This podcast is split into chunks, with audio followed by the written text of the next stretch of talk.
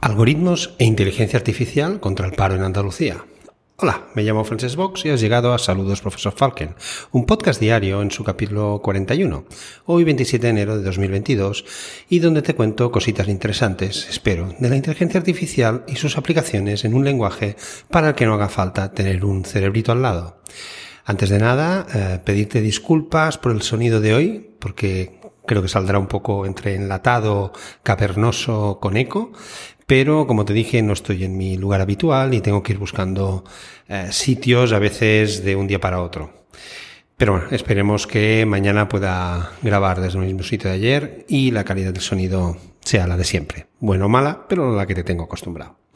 Pues bien, el antiguo Servicio Andaluz de Empleo, que no gestiona ni el 3% de los contratos laborales que se firman en Andalucía cada año, ya tiene fecha de caducidad. O al menos el gobierno andaluz se fijó el 2021 como el de la transformación total del SAE, el Servicio Andaluz de Empleo, hacia un modelo más eficiente y efectivo, basado en la inteligencia artificial y los algoritmos matemáticos como herramienta principal contra el paro y con una estructura renovada en la que todos sus trabajadores, sean funcionarios o no, que lo que ellos llaman laborales, tengan funciones definidas. Exactamente todo lo contrario de lo que venía sucediendo hasta ahora. Hasta hoy mismo, en las oficinas del SAE suele haber solo un par de funcionarios con funciones administrativas para atender a los demandantes, aunque no están solos y junto a ellos hay dos o tres empleados más. Pero estos sin funciones porque no son funcionarios. En definitiva, que dos de cada tres trabajadores del SAE tienen competencias muy restringidas. Es decir, que casi no hacen nada. Y eso es, entre otras cosas, lo que quiere enmendar el nuevo modelo impulsado por la Consejería de Empleo, en el que se incluye un catálogo de puestos de trabajo con reparto de funciones que no deja a ninguno de los empleados sin tareas. Aunque, bueno, no hay que ir muy lejos porque aquí en el Parlamento de Cataluña ahora estos días está siendo noticia el tema de los funcionarios que cobran sin trabajar. Pero bueno, continuemos. Los sistemas de inteligencia de negocio supondrán la transformación integral de los modelos de intermediación y orientación, es decir, los que te ayudan a buscar trabajo, de tal forma que se tenderá a que los procesos y el funcionamiento de las oficinas de empleo sea homogéneo. Se revisa asimismo el diseño de las políticas activas de empleo, con una agilización de la tramitación de los programas y de las líneas de ayuda.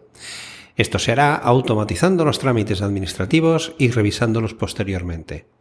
Es aquí donde entra el perfilado estadístico, que va a sistematizar toda la información sobre oferta y demanda en el mercado laboral andaluz como base para la selección de candidatos y para la orientación de los usuarios.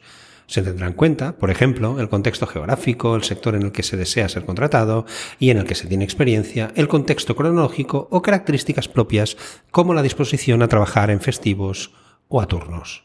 En definitiva, algoritmos, big data, inteligencia artificial para que encontrar un empleo a través del servicio público andaluz no sea un milagro, como ahora sucede, y para anticiparse a los cambios en el mercado laboral y poder adaptar así las políticas activas de empleo a la coyuntura de cada momento. Me gustará ver si esto tendrá efectivamente un buen resultado o, como con casi todo lo relacionado con la administración, tardará siglos en aplicarse o mm, vendrá el siguiente gobierno de turno y lo tumbará.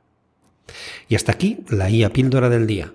Hasta mañana y acordaos de ser felices hoy, ni que sea por un ratito.